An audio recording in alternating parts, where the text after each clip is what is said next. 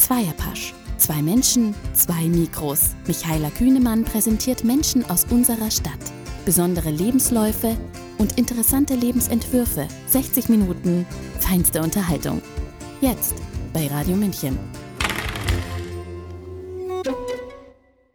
So, herzlich willkommen zum Zweierpasch im schönen Monat Juni, der ja leider doch jetzt etwas verregnet daherkommt. Schön, dass Sie dabei sind. Es hat sich ja inzwischen endlich herumgesprochen, dass wir nicht die einzigen empfindungsfähigen Lebewesen auf unserem schönen Planeten sind. Denn da gibt es ja noch die Tiere. Und Forscher bestätigen inzwischen sehr vielen Tierarten nicht nur Schmerzen empfinden zu können, sondern zudem auch noch über große Intelligenz zu verfügen. Aber warum streicheln wir eigentlich die einen und schlachten die anderen? Warum haben die einen Tiere mehr Daseinsberechtigung als die anderen? Ich weiß nicht, ob wir in den kommenden 60 Minuten dieser Frage auf den Grund gehen können. Aber mein heutiger Gast ist eine Tierrechtlerin oder Tierrechtsaktivistin und könnte uns vielleicht dabei helfen. Sie kümmert sich nämlich um eine ganz besonders unbeliebte Sorte Tier, die wir gerne als Ratten der Lüfte bezeichnen. Sie kümmert sich um Tauben. Herzlich willkommen, Monika. Hallihallo. Das Füttern von Tauben ist ja seit neuestem äh, mit hohem Bußgeld geahndet, ja. Wie viele Tauben hast du heute schon gefüttert, ohne dich dabei erwischen zu lassen? Ähm, ja, keine Angaben. Keine Angaben, also schon äh, diverse, äh, kann ich daraus äh, hören. Ähm, wie hat denn deine Taubenliebe angefangen? Hm, das hat schon ganz früh angefangen. Also so als Kind wenn ich draußen ähm, spazieren war oder beim Spielen war, sind wir die Vögel schon ähm, vor die Füße geflogen und ich habe dann überprüft, warum der nicht wegfliegt oder ob er wegfliegt. Und wenn er nicht weggeflogen ist, habe ich ihn genommen. Bin dann damals zur Feuerwehr gegangen und die haben mich dann ins Tierheim gebracht. Mit dem kranken Tier? Genau. Okay. Und wann war das? Wie alt warst du da? Hm, acht, neun. Acht, neun schon. Und es waren auch Tauben oder waren das alles Mögliche? Alle möglichen Vögel. Hm. Alle möglichen. Also auch Amseln. Und, genau, und, Spatzen. Und du kannst dir das auch nicht erklären, warum jetzt Vögel? Hast du, hast du auch eine Liebe zu Katzen oder zu Hunden? Ja, so? ja, total, klar. Mhm. Das schon auch. Ja, ja, genau. Das schon auch. Okay. Sind deine, äh, kommt es aus deiner Familie? Sind die auch nee, tierlieb? überhaupt. Die sind schon tierlieb, aber mit Vögeln oder so haben die gar nichts ähm, zu tun. Okay. Wo kommst du denn eigentlich her? Bist du Münchnerin? Nee, ich bin in Regensburg geboren. In Regensburg geboren. In Regensburg gibt es ja auch viele Tauben, gell? Das stimmt. Habe ich mal gehört, da gibt es ja super viele Tauben. Mhm. Und ähm, wie bist du jetzt aufgewachsen? So, wo, wo kommst du denn ursprünglich her? Wer sind deine Eltern? Ach so, also ähm, meine Mutter kommt aus Kroatien und mein Vater ist Berliner. Ist Be und Berlin? Die haben sich, und die haben sich in Regensburg kennengelernt, genau. Und dann sind sie da hängen geblieben. Genau. Okay. Also die ersten acht Jahre und dann sind wir nach München gezogen. Ja. Also was mich interessieren würde, du hast ja mal gesagt, du warst in den Sommerferien öfters in Kroatien, mhm. aus dem Grund, weil eben deine, äh, deine Mutter aus Kroatien äh, genau. stammte. Und ähm, wie, wie tierlieb sind denn die Leute in Kroatien? Hattest du da, hast du das irgendwie so ein bisschen gesehen, wie die da so drauf sind? Ja, also zu Hunden und Katzen natürlich sehr tierlieb. Aber zu Vögeln eigentlich nicht so. Nicht so sehr. Mhm. Aber sie haben sie jetzt nicht misshandelt, oder? Nee, nee, aber wenn die halt verletzt irgendwo in der Ecke lagen, dann wird halt einfach weitergegangen. Mhm, mhm. Wie war deine Kindheit? Hast du die irgendwie so genossen in Kroatien dann? Ja, auf alle Fälle. Also wir waren jede Sommerferien waren wir halt dort, sechs Wochen. Und ja, habe ich auf jeden Fall genossen. Und, und wer war dort? Wen hast du dort getroffen? Äh, Opa, Oma, Onkel, Tante, also die ganze Verwandtschaft von meiner Seite, von meiner Mutter. Okay. Waren deine Eltern dann auch dabei? Ja, ja, klar. Mhm, die ganze Familie, meine Schwester, mein Papa, meine Mutter und ich. Mhm. Wolltest du jemals nach Kroatien nee. zurückgehen oder beziehungsweise auswandern dann in dem Fall? Nee, nee. M Also so gut hat es dir dann nicht gefallen. Es war immer nur für die Sommerferien. Ja, genau, da ist es schön, genau. Und dann ist aber auch wieder schön, nach Deutschland zurückzukommen. Ja, ja. Okay. Und das mit den Tauben ist ja im Prinzip dann irgendwie immer stärker geworden, die Liebe zu den Tauben, oder? Da bin ich quasi reingerutscht. Also mit den Tauben so, dass es so intensiv geworden ist. Also ich ähm, habe dann eine Frau kennengelernt vor gut 20 Jahren und die habe ich dann sozusagen eingeweiht in die Materie von den Tauben, wie man denen halt helfen kann. Okay, hat die bei einem äh, Tierschutzverein gearbeitet? Oder nee, die ist alleine. Die macht das einfach allein mit ihrem Mann zu Hause. Ah, okay, hm. okay. Ist die in München? Die ist in München. Ah, okay. Ist es jetzt von dieser Taubenhilfe, die, die schon gegründet worden ist, aber nee, noch kein... nee, nee, jemand anders, privat halt noch. Also das läuft ohne Verein, einfach nur. Aber die ist auch eine Anlaufstelle, selbst Tierschutzverein München bringt da immer Tiere hin. Okay, okay. Ja, dann gehen wir jetzt mal über. Das ist jetzt sozusagen die Einleitung für das erste Lied, was ich heute spielen möchte, ähm, was du dann eigentlich eine Zeit lang beruflich gemacht hast, was ich sehr interessant finde. Und die Hörer und Hörerinnen werden an dem kommenden Lied erkennen, um was es sich dabei handelt. Viel Vergnügen.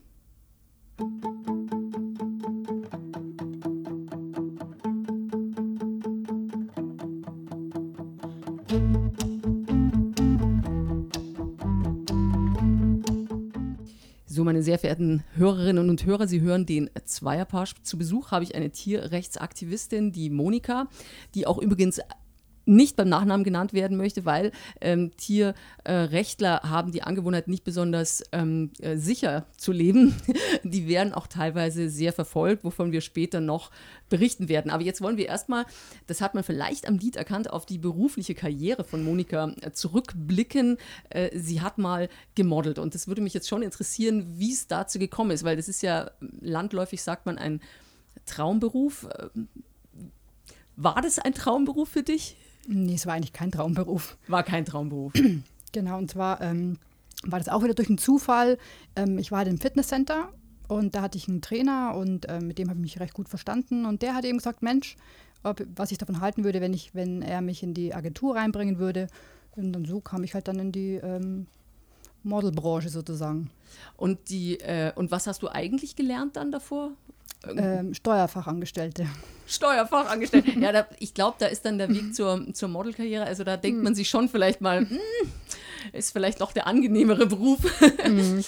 Obwohl man die Steuerberatung schon äh, gut gebrauchen kann. Naja, genau. Man ist halt eigentlich theoretisch nie arbeitslos, ja. Das ist richtig. Also wenn ich mich so betrachte, weil ich mache ja meine Steuer immer selber, wie lange mich das manchmal kostet, ähm, ja, wenn ich es mir leisten konnte, könnte, würde ich sie auch gerne wahrnehmen, die Steuerfachangestellten. Und äh, für wen hast du dann hauptsächlich gemodelt? Waren es dann so Sportfirmen? Äh, verschiedene Sachen. Also ich bin Laufsteg, ähm, also Klamotten habe ich gezeigt, aber ich habe den Job dann beendet, ähm, wo es darum ging, dass ich Pelze tragen sollte. Ah, okay. Genau, okay, da okay. ging es eben, die Sus vorzuführen am Laufsteg und eben den Pelz zu tragen und da habe ich halt dann zugemacht und so bin ich dann auch aus der ähm, Agentur rausgefallen, weil ich natürlich dementsprechend oder laut denen ihre Aussage halt schlecht reagiert habe. Ja. Aber ja. dazu stehe ich halt oder damals war ich halt dann auch schon so, dass ich gesagt habe, nee, für Pelze gehe ich nicht auf den Laufsteg. Klar, klar. Und hast du, wen hast du so kennengelernt oder wie bist, wo bist du so gut rumgekommen irgendwie beim Modeln? Nee, das war nur deutschlandweit. Also ich habe da nicht Ausland gemacht. Ja, ja. Und war das dann so auf Sportmessen äh, oder wo bist du dann so hingekommen? Ja, also meistens so Hotels, wo halt dann in den Hotels so äh, Laufsteg war und Modevorführungen waren. Oder halt dann auch äh, für Kataloge oder ja, oder die mit der Setkarte musst du halt auch immer aktuell halten. Mhm. Ja. Und wie, wie fandst du das so? Oder äh, war, war, das irgendwie, hattest du das Gefühl eine Zeit lang, wo du das gemacht hast, das ist jetzt ein Traumberuf und das macht dir total Spaß und du also kommst rum oder du lernst tolle Leute kennen? Ja, oder? aber es war sehr stressig. Also das, man denkt immer, Modeln ist so einfach, also die ganzen Fotoshootings, das war also schon kräftezehrend und es ist ja so, dass du eigentlich äh, nie ähm, schlank genug bist. Ja? Also selbst wenn du eigentlich schlank bist, finden immer irgendeine Stellen, wo die sagen, da müsstest du abnehmen. Und ähm, unter den Mädels war halt auch Konkurrenzkampf natürlich. Ne? Und die haben halt dementsprechend auch äh, Mittel genommen, damit sie halt Appetit, Appetitzügler und so und Entwässerungskapseln. Also es war echt übel. Hast du sowas auch genommen? Nee, ich habe sowas nie genommen. Du hast versucht mit Fitness äh, ja, genau. einfach körperlich irgendwie was zu machen. Genau. Machst du sonst noch Sport? Irgendwie eine andere Sportart oder war das nur Fitnessstudio? Wolltest du Muskelaufbau machen oder um was Nee, es war einfach, da? weil ich damals Rückenprobleme hatte, habe ich halt deswegen Fitnessstudio und Krafttraining gemacht, um eben Muskelaufbau zu machen. Für den Rücken zum Stabilisieren. Ach, okay, okay. Hast du dir jemals irgendwie die Top-Models angeguckt von der Heidi Klum? Äh, die Diese Sendung? Sendung? Ja. ja ich glaube, wenn ich mal drüber gezappt habe oder so, aber sonst eigentlich nicht. Ja, also das ist wahrscheinlich dann eher nicht dein Dein Fall kann ich mir auch nicht vorstellen. Da kommen dann Erinnerungen hoch und deswegen habe ich gesagt, nee, nee, brauche ich nicht. Ja, das stimmt natürlich. Das stimmt natürlich. Und wie war das dann, wo die, ähm, wie lange hast du denn das gemacht eigentlich? Mhm, vier Jahre. Mhm. Und wo dann das mit dem Pelz war, äh, also du warst damals schon Tierschützerin oder Tierrechtlerin. Mhm. Tier, damals war ich nur Tierschützerin, ja. Okay.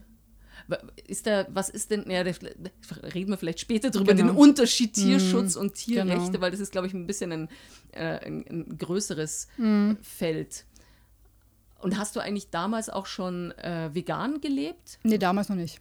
Ah, okay. Das also, war noch irgendwie. Also ich habe, ähm, also bei meinen Eltern gab es sehr viel Fleisch und ich habe es immer ungern gegessen, aber man isst halt dann trotzdem als Kind, ja. Aha. Ja, klar.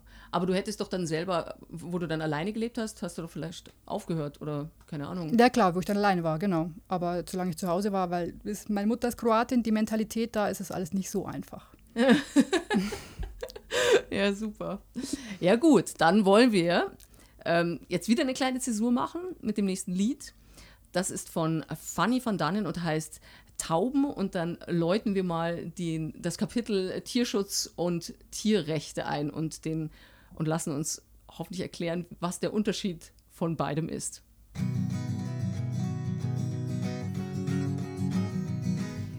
So, meine lieben Hörerinnen und Hörer, Sie hören den Zweierpasch. Bei mir zu Besuch ist die Monika und Monika ist eine Tierrechtlerin, die früher mal als Model gearbeitet hat und sich jetzt aber wirklich ganz den Tauben verschrieben hat.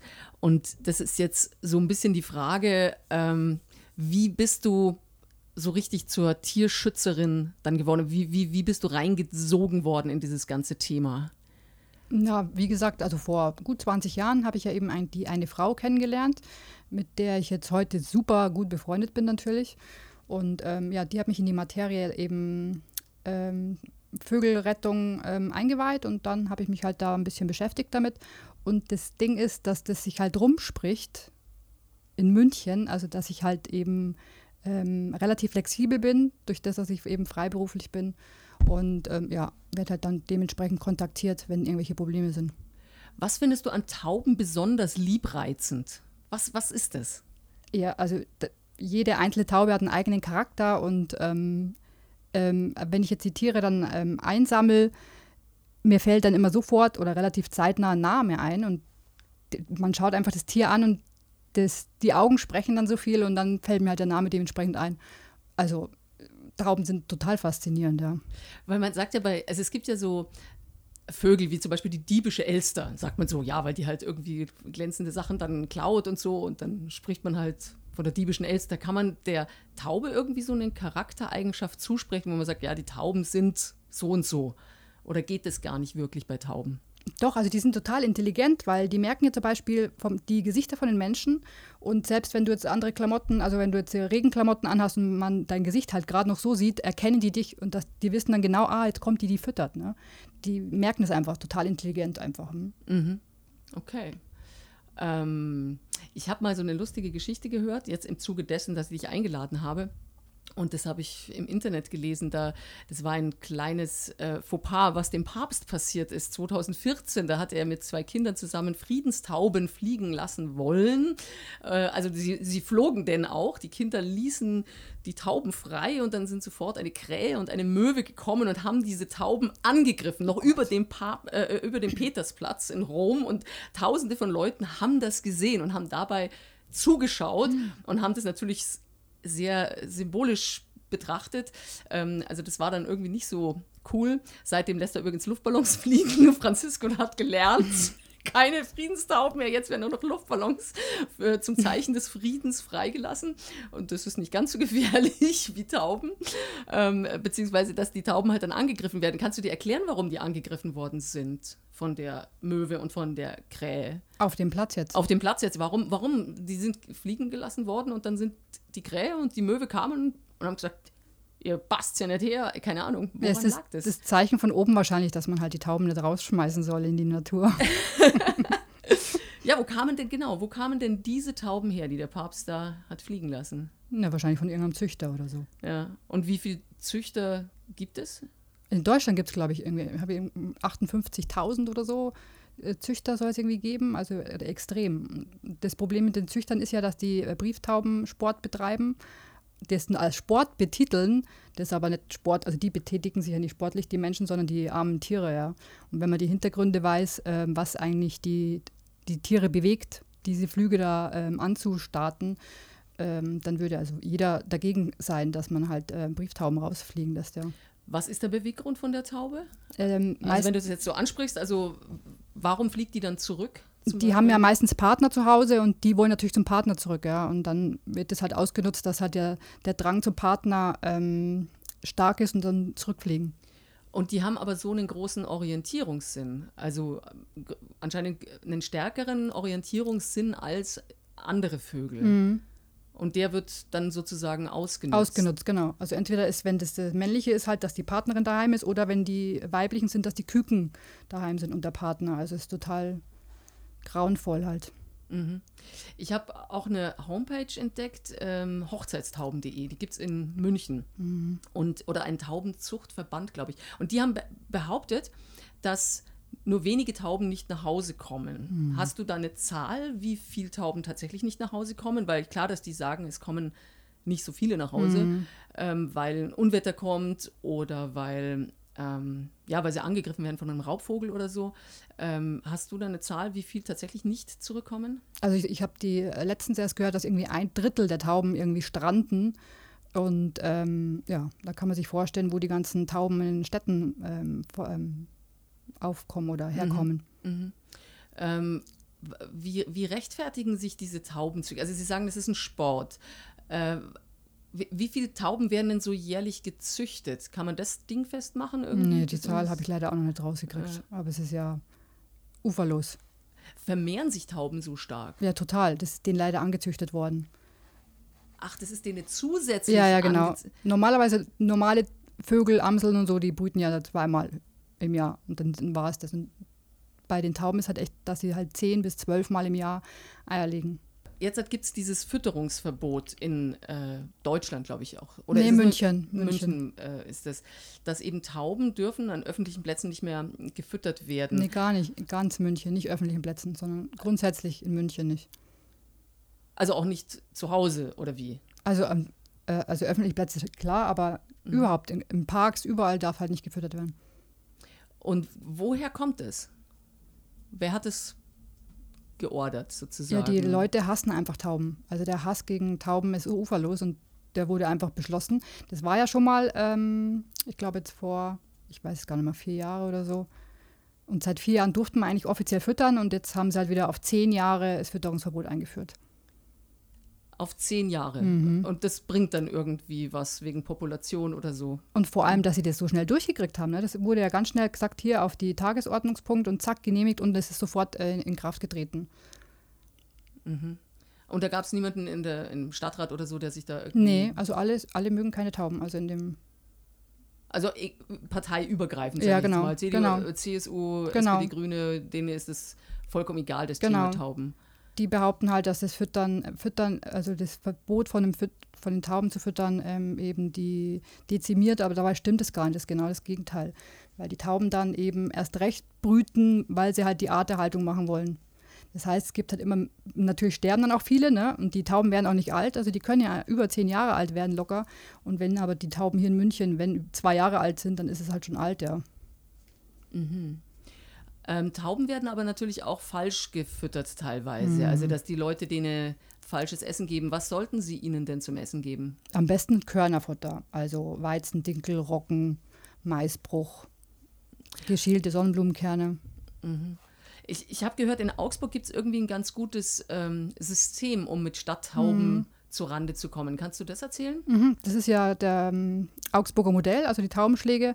Und in Augsburg ist es ja wirklich so, dass äh, in der Stadt selber überhaupt keine Tauben rumlaufen, weil die halt alle in den, ich glaube, 13 Taubenschläge haben die, betreute Taubenschläge, äh, sind verteilt und die haben eigentlich nicht nötig, irgendwie rumzulaufen, um eben Futter zu suchen, ja. Und das Witzige ist ja, dass die ganzen Taubenschläge dort eben auf denkmalgeschützten Gebäuden sind. Ja? Und wenn man sich vorstellt, dass ja angeblich der Kot von der Taube immer total aggressiv ist und Augsburg hat die sogar auf denkmalgeschützten Gebäuden, dann weiß man also, wenn eine Taube artgerechtes Futter bekommt, dass das überhaupt nicht den, die Denkmäler oder die Dächer eben schädigte. Mhm. Verstehe. Was mir jetzt wirklich, äh, finde ich jetzt sehr, sehr merkwürdig, dass das in München nicht möglich mhm. ist, dass es hier auch so ist. Ähm, Vorhin haben wir ein bisschen angesprochen, es gibt äh, eine Taubenhilfe in München, die aber kein Verein ist, aber das genau. wird wahrscheinlich noch passieren, könnte ich mir vorstellen, oder? Ja, ich hoffe, aber es ist halt so viel zu tun, dass wir eigentlich da gar nicht dazukommen, einen Verein zu gründen, ja, weil halt echt so viele Notfälle da sind und ähm, viele halt auch Vollzeit arbeiten und das nebenbei noch machen. Also alles nicht so einfach. Ja. Was ist euer Anliegen an die Stadt München? Was soll passieren? Na, wir brauchen auf jeden Fall Taubenschläge und das Fütterungsverbot ähm, ist also eigentlich auch nicht rechtens, weil man darf ja auch Tiere, ähm, das ist ja Tierquälerei sozusagen, ne, Tiere verhungern zu lassen. Und das wollen wir eben auch kippen. Stimmt, das ist ja eigentlich dann Tierquälerei. Genau. Wir haben übrigens einen kleinen Studiogast heute hier dabei. Ähm, äh, erzähl mal von, von der Taube. Äh, was ist, was ist der gleich wieder alles passiert? Oder nicht passiert? Oder? Nicht, genau, die, die wurde in einer Tierklinik abgegeben die leider nicht auf Vögel spezialisiert ist. Und ähm, dann wurde ich halt angerufen, ob ich die holen könnte. Und zwar ist es eine ähm, Taube, deren Eltern wohl an einer glatten Fläche ein Nest gebaut haben und dadurch haben sich ihre Beine äh, fehlentwickelt, also nach rechts und links außen. Und ist zusätzlich noch runtergefallen. Das war wohl ihr Glück, dass sie runtergefallen ist. Deswegen ist sie gefunden worden und eben abgegeben worden. Und jetzt kriegt sie halt äh, Bandagen und wir versuchen es wieder hinzukriegen, dass sie ein normales Leben für, äh, führen kann. Wo, wo, man jetzt aber schon raushört, dass die Tierklinik, die, die wissen auch schon, ah, da kann ich die Monika anrufen, die kommt und die macht es dann schon. Gell? Das ist halt eine, die das jetzt weiß. Ah, ne? okay. Und die hat schon gesagt, ob sie jetzt aushängen dürfte, meinen Namen und in, in der Klinik. Und ich habe gesagt, nee, bitte nicht, weil ich bin eigentlich schon voll und ähm, ja, gibt eigentlich so viele Aufträge. Und wenn ich jetzt noch für die, für die eine Klinik zuständig bin, das die Kapazität habe ich einfach nicht mehr.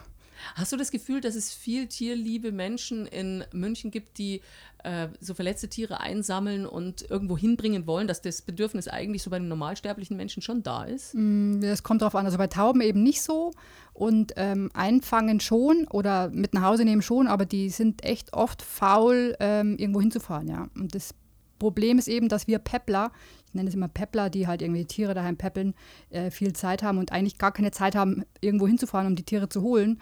Und die Leute wollen halt nicht fahren. Und dann sagen die halt, dann, dann setzen wir es wieder raus, das Tier, und es halt, dann sagen wir natürlich, gut, dann fahren wir halt trotzdem, ja. Mhm. Vorhin haben wir ja schon erzählt, dass eigentlich äh, die äh, Züchter, weil es sind ja Tausende von Züchtern in Deutschland, die diese Brieftauben äh, züchten, ähm, also die, aber wenn sie jetzt diese Brieftauben züchten, also das scheint ja das Problem zu sein, ähm, die bekommen doch wahrscheinlich so Ringe angebracht, dass ja, genau. sie dann erkennen, das ist meine Taube und dann gewinnt die beim Wettbewerb, weil das Ringerl da dran ist. Genau. Aber die Stadttauben haben ja eigentlich jetzt keine ähm, Ringerl. Vermehren die sich dann so schnell oder wie, wie ist das? Nee, es ist also so, man sieht ja bei den Stadttauben auch, dass die verschiedene Farben haben. Ne? Und da merkt man eigentlich immer, dass immer mindestens Hochzeitstauben oder Brieftauben dabei sind. Und ähm, die verpaaren sich halt und die Nachkommen von diesen Brieftauben haben natürlich keine Ringe dran. Die gehen jetzt nicht in den Laden und sagen, hier, gib mir mal einen Ring. Also die haben dementsprechend, sind sie halt nicht mehr zu erkennen, außer an der Färbung oder an der Art halt, wie sie dann aussehen. Mhm. Und so dass halt die Brieftaubenzüchter behaupten können, das sind halt keine Nachkommen von denen. Aber wie gesagt, es ist ja offensichtlich, dass das eben die Nachkommen von den, von den Brieftauben sind. Mhm. Äh, müssen eigentlich die Züchter irgendwas zahlen, irgendeine Gebühr oder so für hm. verloren gegaubene nee. Tauben oder nee. dass die sich beteiligen, zum Beispiel an der Reinigung der nee, Denkmäler, wo ja nicht. oft so äh, müssen nichts machen? Nee, eben nicht. Das würden wir eben auch befürworten, ja. Also eigentlich macht es der Steuerzahler. Der Steuerzahler ist ja im genau. Prinzip auch für die Reinigung von Denkmälern oder sonst was zuständig. Ja, genau. Und dann, es gibt doch auch diese, äh, was man so immer sieht, dass sich da die Tauben nicht hinsetzen sollen. Spikes. So Spikes oder sowas. Spikes, mhm. Die freuen sich wahrscheinlich auch irgendwie, dass. Ja, es kostet auch Geld und bringt gar nichts, weil teilweise auch darauf die ähm, Tauben eben Nester bauen und dann eben Küken, wenn sie blöd aufkommen oder rausgehen, aufgespießt werden. Also da haben wir auch schon einige Tauben äh, gerettet oder retten können, aber viele verenden halt da. Also nicht nur Tauben, auch Eichhörnchen. Was, was wäre denn jetzt dein Wunsch an die Politik oder also was, was könnte denn passieren? Dass eben die Taubenpopulation zurückgeht, also dass sie einfach oder sie stabilisiert, sage ich jetzt mal, ähm, dass, dass unser, mh, mm, ja, so unser Denken über Tauben, dass sich das auch irgendwie ändert. Was müsste passieren? Also das Einzige, was wirklich definitiv hilft, ist ähm, Taubenschläge, betreute Taubenschläge. Und zwar nach dem Augsburger Modell. Also das ist die einzige Lösung. Was anderes gibt es gar nicht. Weil da in diesem ähm, Augsburger Modell ist es so, dass die ähm, Eier eben ausgetauscht werden. Die kriegen dort artgerechtes Futter. Und die, ähm, die Eier? Die, kack, äh, die, kacken halt dann auch alle in den Schlägen. Also ah. den größten Teil, der dann eben auch äh, fachmännisch entsorgt wird dann eben von den Helfern. Und äh, ja, dadurch wird sich die verunreinigenden Straßen auch dann also ergeben und da braucht man auch keine ähm, Leute mehr beschäftigen, die den ganzen Dreck äh, wegmachen auf der Straße. Mhm, mh. Wobei ich immer sage, Dreck macht eigentlich nur der Mensch oder hauptsächlich, weil wenn man wirklich rumschaut, liegt überall Plastik und Erbrochenes und wird überall uriniert. Und da heißt es immer, Tauben sind so dreckig und die machen Dreck dabei. Also der Mensch soll erstmal vor der eigenen Haustür kehren, ja. Das stimmt. Dann kommen wir mal zu diesem Thema Tierrechte und Tierschutz. Ähm, was ist denn jetzt da der Unterschied? Also Tierschützer ist ähm, eigentlich hauptsächlich ähm, Haustiere, ja. Also die streicheln halt ähm, Katze, Hase, Hund. Und äh, aber die meisten Tierschützer essen aber trotzdem noch ähm, Schweine, Rinder, Hühner und alles Mögliche. Also Tierrechtler kann man halt, ist man eigentlich nur, wenn man halt auch keine tierischen Produkte konsumiert weder Fleisch noch Milchprodukte. Mhm. Aber es geht ja auch, also schon das Wort, äh, es geht ja auch um die Rechte der Tiere, mhm. die, für die dann gekämpft wird. Weil, genau. ich meine, wir haben ja ein Tierschutzgesetz, aber mhm. äh, wird es nicht genug eingehalten? Nee, gar nicht, gar nicht. Also man merkt ja selbst bei den Tiertransporten, was da immer ähm, für Lücken sind, ja, was da eigentlich offensichtliche Tierquälerei stattfindet und da passiert gar nichts. Da kriegt er eine kleine Strafe, der Fahrer, und das war es dann, ja. Aber was die Tiere da bis dahin gelitten haben, ist uferlos. Mhm. Oder bei diesen Unfällen immer, ne? Passiert ja auch immer, dass die Presse das dann meldet mal, ähm, dass ein Unfall ist und heißt, ähm, 200 Schweine waren geladen, 100 sind tot und 100, 100 konnten gerettet werden, ja. Gerettet, um dann weiter transportiert zu werden zum Schlachthof oder zum Mester, ja. Und mhm. Ja, ich habe noch ein Interview jetzt rausgesucht, was ich mal gemacht habe vor einer McDonalds-Filiale im Dezember 2017 mit dem Friedrich Mühlen von Soko Tierschutz. Und da gab es Missstände in einem Schlachtbetrieb und die wurden praktisch von Soko Tierschutz dann ähm, aufgedeckt mittels äh, also mittels Kameras, die haben halt ein, äh, verdeckte Leute reingeschickt und haben dort gefilmt und haben dieses Material dann dem Fernsehen oder wem auch immer zugespielt oder das weiß ich jetzt ehrlich gesagt auch nicht mehr so genau, wem das dann zugespielt wird, aber es wird dann immer veröffentlicht und äh, daraufhin haben sie eine Aktion gemacht vor, Mac vor der McDonalds-Filiale am Goetheplatz und äh, da bin ich hingegangen, weil ich dort gleich wohne, habe mir gedacht, die, ich nutze die Gunst der Stunde und halte ihm auch mein Mikrofon unter die Nase und äh, das wollen wir uns mal anhören, weil der Mann blickt sehr tief in die Abartigkeiten, was in der ähm, was eigentlich bei der Tierschlachtung, bei der Nutztierschlachtung eigentlich so abgeht. Am Samstagnachmittag fand vor der McDonalds-Filiale am Goetheplatz eine Protestveranstaltung des Vereins Soko Tierschutz statt. Anlass waren Undercover-Aufnahmen aus dem Schlachtbetrieb der Firma Franken in Düren, die Soko Tierschutz dem ARD-Magazin Report und der Süddeutschen Zeitung übermittelt hat. Diese Aufnahmen zeigen, dass die Tiere nicht sachkundig geschlachtet werden und unnötig leiden. Soko Tierschutz äh, schleust ja immer mal wieder Undercover-Leute in Schlachthöfe und Mastanlagen ein, um einfach zu sehen, wie ist der Status quo. Und äh, die hat eine Anzeige beim Jobcenter offen, also dachten wir, nehmen wir diesen Schlachthof mal. Die haben uns dann auch gleich gesagt, sie sind ganz stolz darauf, dass McDonald's ein großer Kunde von denen ist. War dann natürlich besonders interessant. Und noch interessanter war, dass McDonald's und unsere Undercover-Ermittler fast aufeinander gestoßen sind, weil McDonald's zum gleichen Zeitpunkt auch noch ihre Qualitätskontrolle in diesem Schlachthof hatte.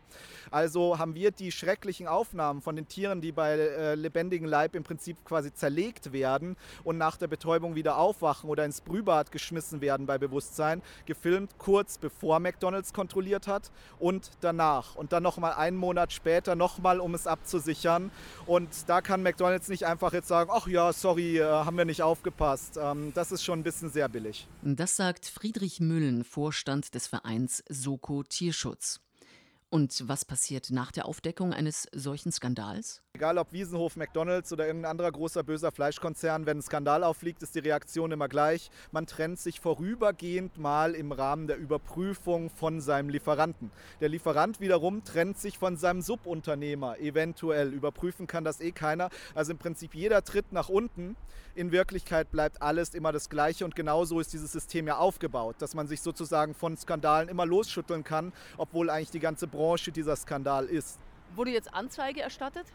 Also wir haben Strafanzeige erstattet, einerseits gegen den Schlachthofchef, dann gegen den Subunternehmer dieser sogenannten Schlachtkolonne und gegen das Kreisveterinäramt. Wir sehen nicht den Grund, irgendwie einzelne Kopfschlechter, die nicht mal unsere Sprache sprechen und selber total ausgebeutet werden, anzuzeigen, weil das sind genauso Opfer, zwar jetzt nicht in dem Grad wie die Tiere, aber sie werden in diesem System verschlissen.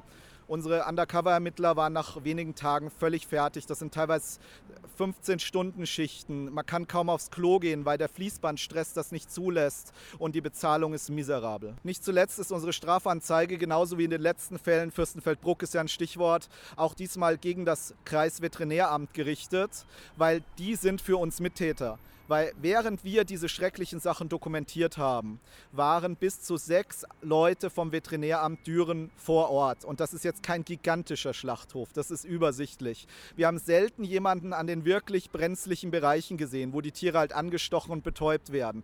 Fleischproben rausnehmen kann jeder Praktikant.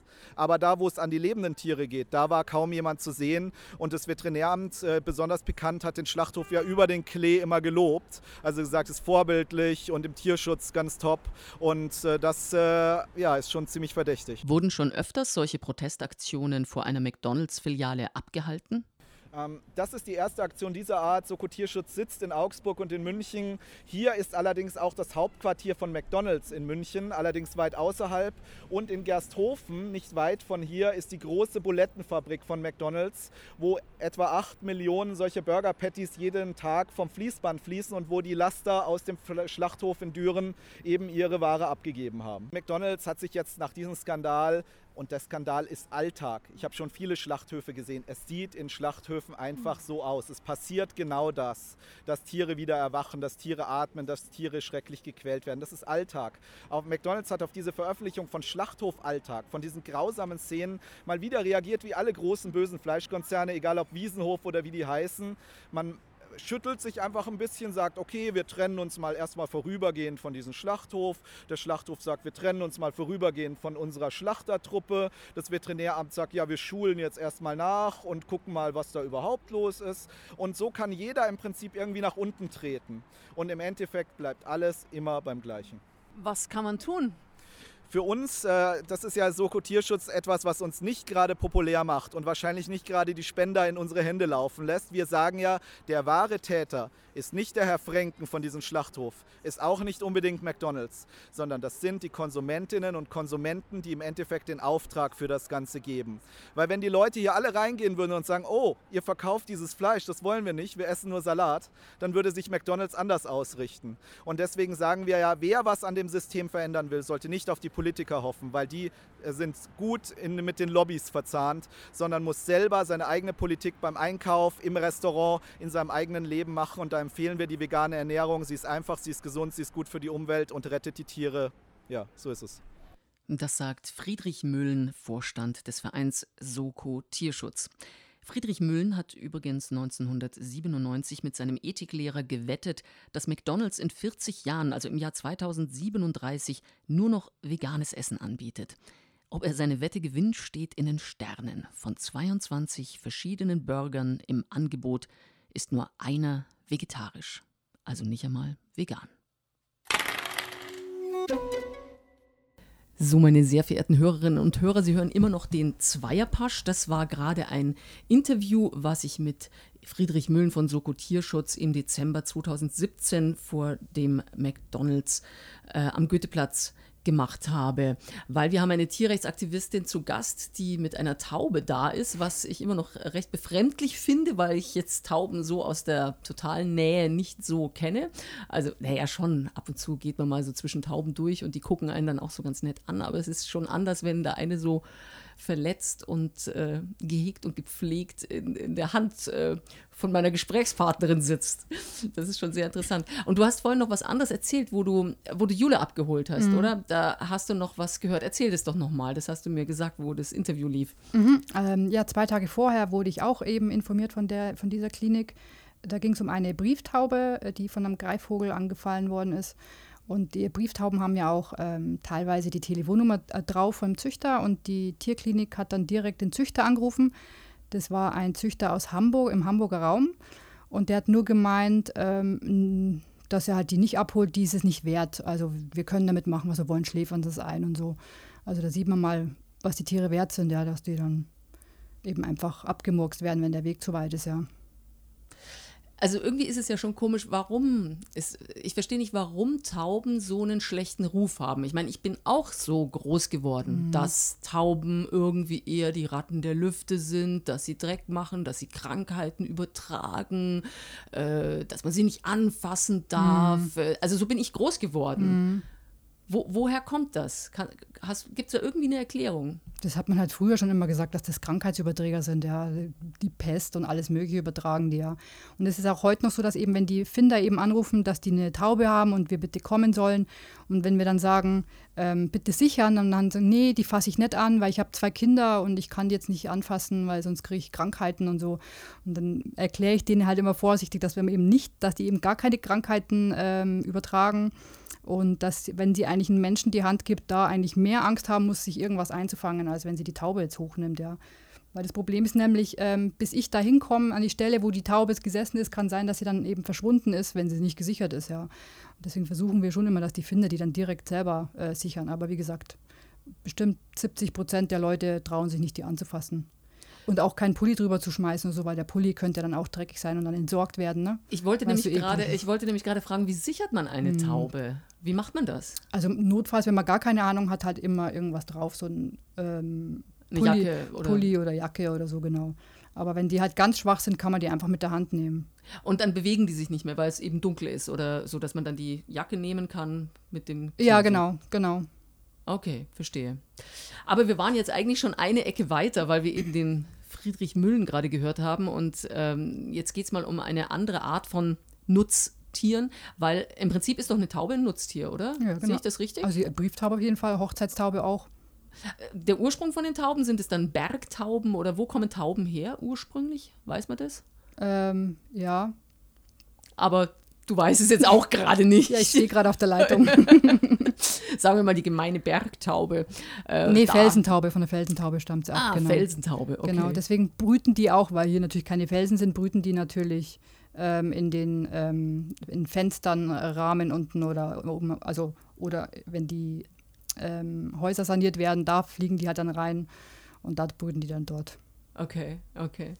Ja, weil, also, ja, ist ja ganz witzig. Okay, also auf jeden Fall, die Taube ist eigentlich ein Nutztier. Also hat sie irgendwie der Mensch gezüchtet und sie ist halt da und eigentlich sollten wir mit ihr leben. Aber jetzt geht es noch um andere Nutztiere, nämlich zum Beispiel Rinder oder Schweine. Und du bist anscheinend genauso auch wie Friedrich Müllen früher in so Tierstallungen reingegangen und hast das dokumentiert, was du dort gesehen hast. Genau. Wie, wie bist du da dazu gekommen? Na, wenn man äh, Landstraßen fährt, sieht man eigentlich relativ schnell, wo was für ein Betrieb ist, ob das ein Schweinemastbetrieb oder Rindermastbetrieb oder Puten oder Hühner, das sieht man halt dann. Und ähm, meistens sind halt die Türen offen und ja, dann geht man halt spontan rein. Ähm, aber hast du keine Organisation gehabt, mit denen du das zusammen gemacht hast oder Freunde in irgendwelchen Tierschutzorganisationen? nee, ich habe das früher eben ganz alleine gemacht und bis es halt mal brenzlig geworden ist, dann habe ich halt manchmal immer, dass ich einen Zeugen dabei habe. Ne? Und ähm, ja, zu zweit ist es immer besser, klar. Ja, denke ich mir, klar. Hast du das dokumentiert? Hast du Fotos gemacht ja, oder genau. Filme? Also ich habe viel über Facebook gemacht dann. Ah, okay. Facebook veröffentlicht und ähm, da habe ich auch ein, ähm, einige Leute, die dank der Aufklärung mit den Bildern eben sogar auch vegan äh, umgestiegen sind, weil die auch gesagt haben, das packen die nicht mehr und das haben die alles nicht gewusst. Ja. Mhm, mh. äh, ja, es ist ja auch schwierig, dass irgendwie, bis man da drauf kommt, dass im Prinzip sehr, sehr vielen Tieren einfach so geht oder fast allen Tieren. Es gibt ja die wenigsten Betriebe, sind ja eigentlich die, keine Ahnung, die Biobetriebe, mhm. aber Denen geht es auch nicht gut. Nee, selbst Biobetriebe. Also ich habe jetzt auch Demeter-Betriebe und so gesehen, also Wahnsinn. Und das, da wird es halt trotzdem alles toleriert, ja. Das heißt halt Bio und dann, aber Bio heißt halt eigentlich nur oder hauptsächlich, dass die halt Bio-Essen kriegen oder ähm, Nahrung bekommen, ja. Das heißt aber nicht, dass es denen viel besser geht, ja.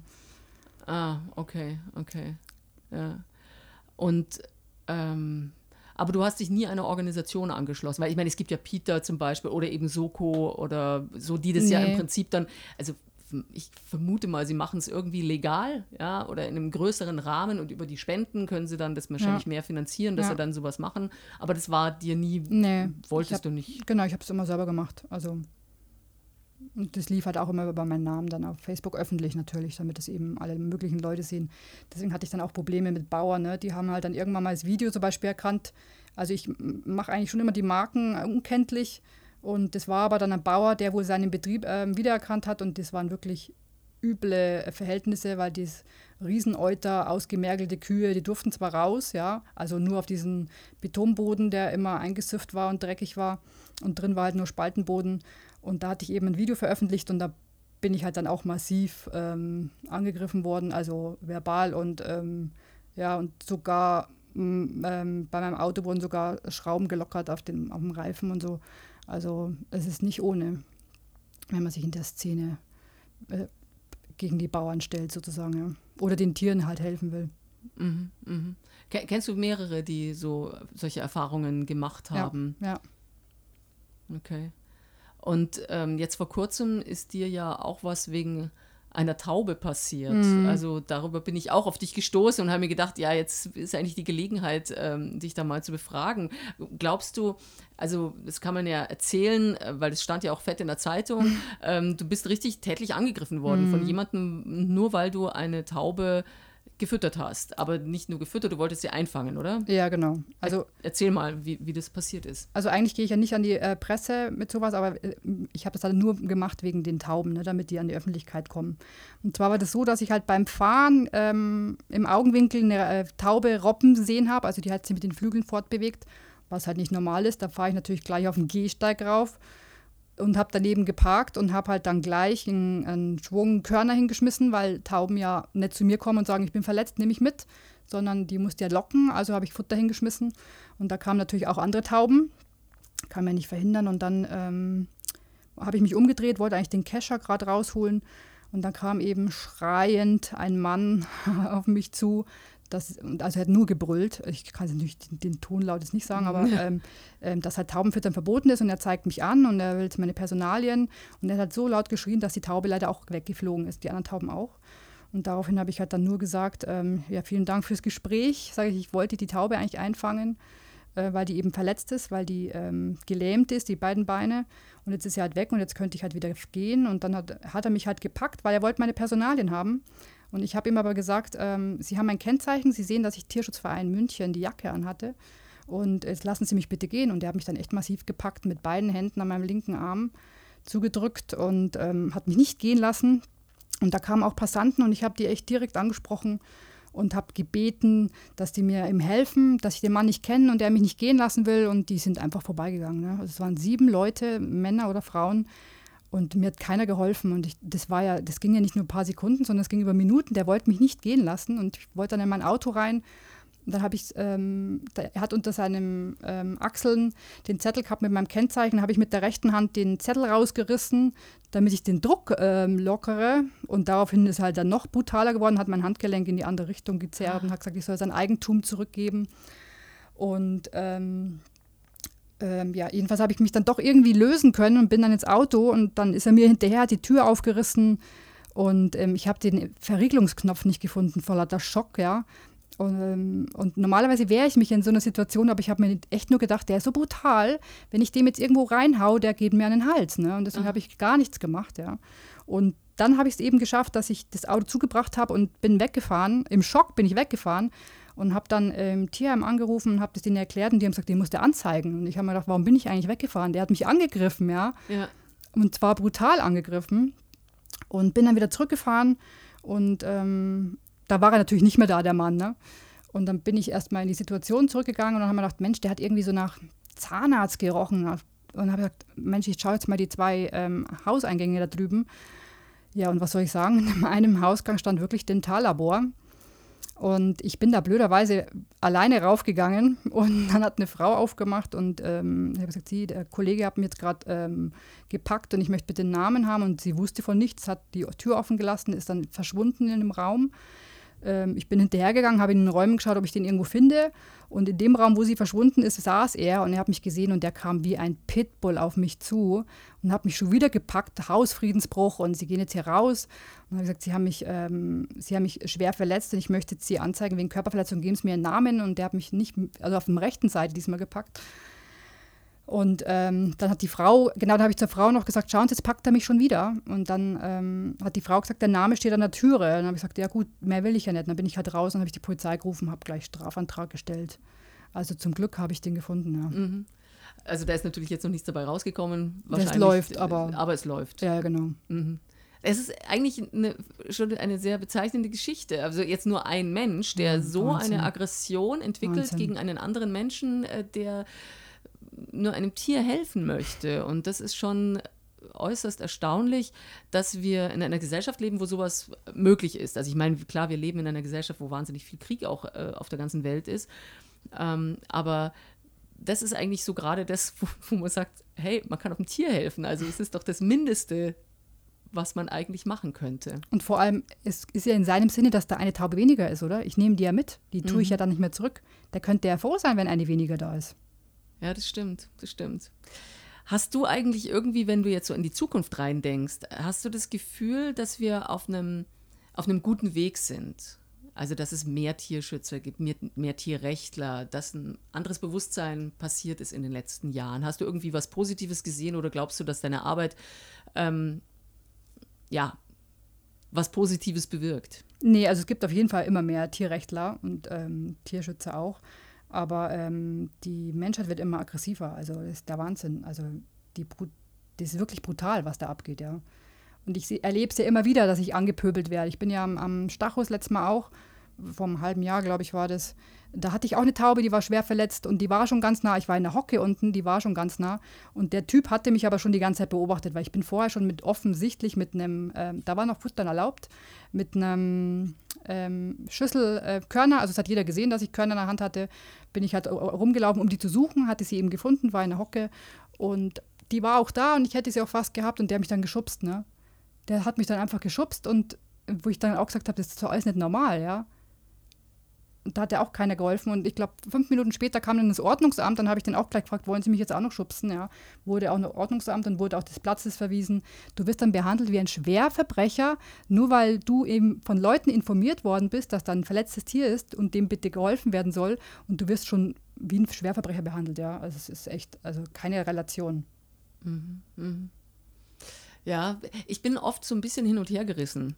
Ähm, ich habe mal, also ich, ich persönlich erlebt, mit meinem Hund spazieren gegangen und dann habe ich ein Eichhörnchen gesehen und eigentlich lag es offensichtlich im Sterben. Wahrscheinlich hätte ich ihm einen größeren Gefallen getan, dieses, dieses Eichhörnchen irgendwo hinzulegen, dass es in Ruhe sterben kann. Also es lag mitten auf dem Trampelpfad, wo also irgendwie mhm. Jogger und eben Hundebesitzer wie ich vorbeikommen. Und ich habe dann mein ganzes Herz zusammen gehabt, dieses Eichhörnchen gepackt und dachte, ich muss jetzt irgendwie zu dieser Tiernotrettung. Und eine Frau hat mir tatsächlich ihr Auto geliehen, weil ich habe gar kein Auto. Mhm. Und ich gesagt, hier ist der Autoschlüssel, fahren wow. Sie hin. Das war genial. Wow. Aber auf dem Weg dorthin ist dieses Eichhörnchen gestorben. Und dann habe ich mich danach gefragt, war das jetzt überhaupt die richtige Entscheidung, weil es ja ein wildes Tier ist. Ich meine, in der Natur, sie werden halt einfach von anderen Tieren angegriffen oder äh, ja, so, es, es ist halt einfach mhm. so. Ähm, ob man dann nicht vielleicht einfach die Natur Natur sein lässt. Und die Tauben, die zum Beispiel eben bei uns leben, äh, sind ja eben auch jetzt halt verwildert. Kann man das so sehen? Siehst du das auch so oder ist es einfach nicht recht? Es ist einfach gut, dass man jedem Tier, was verletzt ist, hilft. Ja, auf jeden Fall, wenn man die Chance hat, dass man dem Tier schon helfen soll. Weil ich sage immer, wenn man selber irgendwo liegt, ist man auch froh, wenn einem geholfen wird, ja. Und immer dieser Satz, äh, man soll der Natur einen Lauf lassen, da kriege ich sowieso immer echt die Krise, weil ich sage dann immer, Leute, wenn du ein bisschen Zahnweh hast, bist du zum Zahnarzt. Sage ich, gehen halt nächstes Mal nicht zum Zahnarzt, dann gucken wir mal, den, dann lassen wir mal der Natur ihren Lauf. Ne? Da, dann überlegen die Leute immer, aha, okay. Das stimmt. Das war eigentlich ein, ein richtig genialer Schlusssatz. Das würde ich gerne so stehen lassen. Ich habe noch einen anderen abschließenden Satz äh, für uns herausgesucht und du hattest nämlich ein T-Shirt mal getragen, wo dieser wunderbare Satz draufsteht. Ein Tier zu retten verändert nicht die Welt, aber die ganze Welt verändert sich für dieses eine Tier. Kann man so lassen, oder? Absolut. Dann bedanke ich mich ganz herzlich für das Gespräch, dass du mit der Taube zusammen hier ins Studio gekommen bist. Und ich wünsche dir, dass du noch sehr viele Tiere retten kannst und dass du vielleicht auch Menschen dazu bewegst, auch Tiere zu retten. Dankeschön. Zweierpasch, das Radio München Studiogespräch. Immer am zweiten Dienstag des Monats hier auf Radio München.